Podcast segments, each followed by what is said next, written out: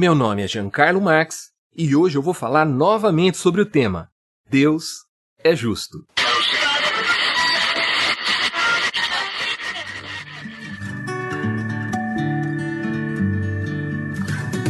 Você está ouvindo da Crentaços Produções Subversivas.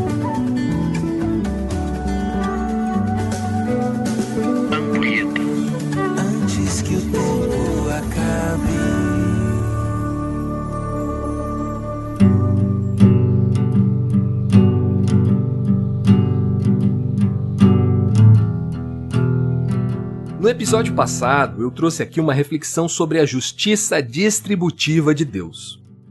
Esse tipo de justiça não leva em conta o nosso mérito, mas, diferente da justiça retributiva, que é a mais usual, oferece a todos uma oportunidade semelhante.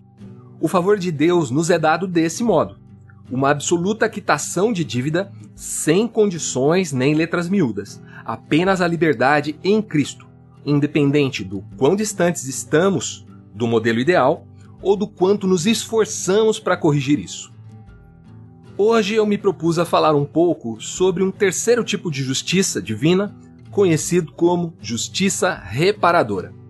E para isso eu vou ler aqui um trecho do Evangelho de Lucas, que narra o encontro de Jesus com um homem muito rico. Certa vez um homem de alta posição perguntou a Jesus: Bom mestre, o que devo fazer para herdar a vida eterna? Por que me chama de bom? perguntou Jesus. Apenas Deus é verdadeiramente bom. Você conhece os mandamentos? Não cometa adultério, não mate, não roube, não dê falso testemunho, honre seu pai e sua mãe. O homem respondeu: Tenho obedecido todos esses mandamentos desde a juventude. Quando Jesus ouviu sua resposta, disse: Ainda há uma coisa que você não fez. Venda todos os seus bens e dê o dinheiro aos pobres. Então você terá um tesouro no céu.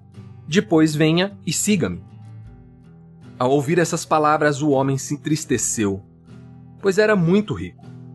Ao ver a tristeza daquele homem, Jesus disse: Como é difícil os ricos entrarem no reino de Deus. Na verdade, é mais fácil um camelo passar pelo buraco de uma agulha do que um rico entrar no reino de Deus. Aqueles que ouviram disseram: Então quem pode ser salvo? E Jesus respondeu: O que é impossível para as pessoas é possível para Deus. Lucas, capítulo 18, versos 18 até 27. Temos que reconhecer que o pedido de Jesus soa um tanto injusto. Para seguir a Cristo, aquele homem precisava primeiro abrir mão de suas riquezas e distribuí-las entre os desfavorecidos. Que tipo de justiça Jesus está propondo aqui? Quais eram seus pressupostos e por que os pobres? Logo mais voltamos nesse ponto. Primeiro eu quero falar um pouco sobre o elefante na sala, ou melhor, o camelo. Já ouvi muitos pregadores buscando meios de amenizar a fala de Jesus sobre o camelo e o buraco da agulha, sobre o rico e o reino dos céus, presente nessa passagem. Alguns dizem que o buraco da agulha era uma fenda apertada na muralha de Jerusalém, por onde era possível, com muito custo, passar até um camelo pequeno. Outros dizem que era o vão através do qual os arqueiros atiravam suas flechas em caso de tentativa de invasão. Isso tudo me parece uma tentativa vã de contrariar a conclusão que o próprio Jesus tira ao explicar a comparação aos seus discípulos. Ele diz: é impossível para as pessoas. Voltando ao desafio que Jesus fez ao jovem rico, precisamos entender definitivamente um princípio bíblico presente tanto no Antigo quanto no Novo Testamento. Acúmulo é pecado. Quando Jesus diz ao homem que ele deveria distribuir seus bens aos pobres, ele estava demonstrando que, ao contrário do que o rapaz pensava, ele não observava todos os mandamentos. Afinal, ele era rico enquanto milhares de outros eram pobres. E isso sim é injusto, especialmente do ponto de vista da justiça distributiva que conhecemos no episódio passado. De acordo com dados do IBGE, divulgados em novembro desse ano de 2021, o 1% mais rico da população brasileira ainda tem uma renda 35 vezes maior do que a soma de todas as rendas da metade mais pobre da população. Isso é uma ofensa, não só à metade mais pobre, mas também à própria santidade de Deus. E qual a proposta para corrigirmos esse desequilíbrio? É aí que entra a justiça reparadora. Não é justo que alguns tenham historicamente mais oportunidade que outros. E para que as injustiças históricas sejam reparadas, é necessário que os privilegiados abram mão de seus privilégios e concedam como reparação àqueles que foram historicamente prejudicados. É sobre isso que Jesus falou ao jovem rico.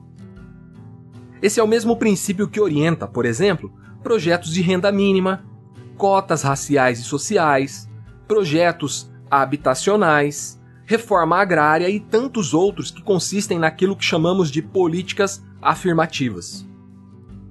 A parcela da população que tem acesso a privilégios abre mão de parte desses privilégios a fim de reparar uma injustiça com aqueles que sempre estiveram à margem desses mesmos privilégios. Você pode argumentar que há muitos aproveitadores se valendo de políticas afirmativas para terem acesso a privilégios que não lhes cabem.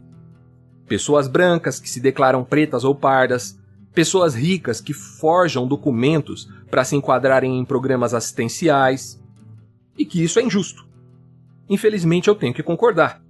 Essas injustiças de fato ocorrem no nosso país. Porém, será que isso nos dá o direito de retermos os nossos privilégios?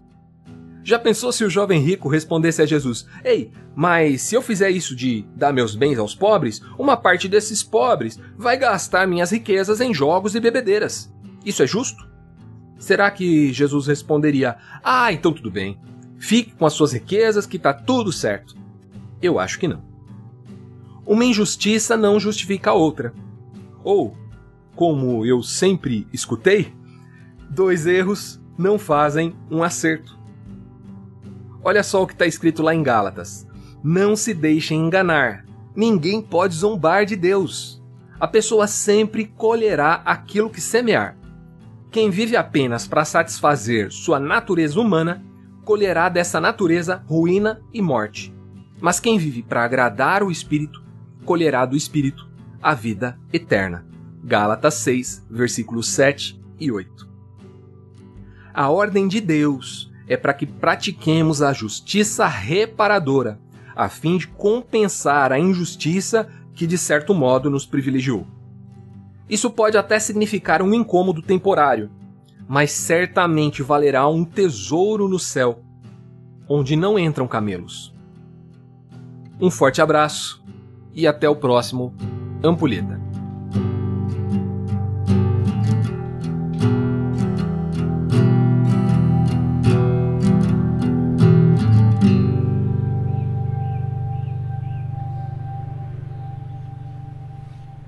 Mamãe! É Deus, mamãe!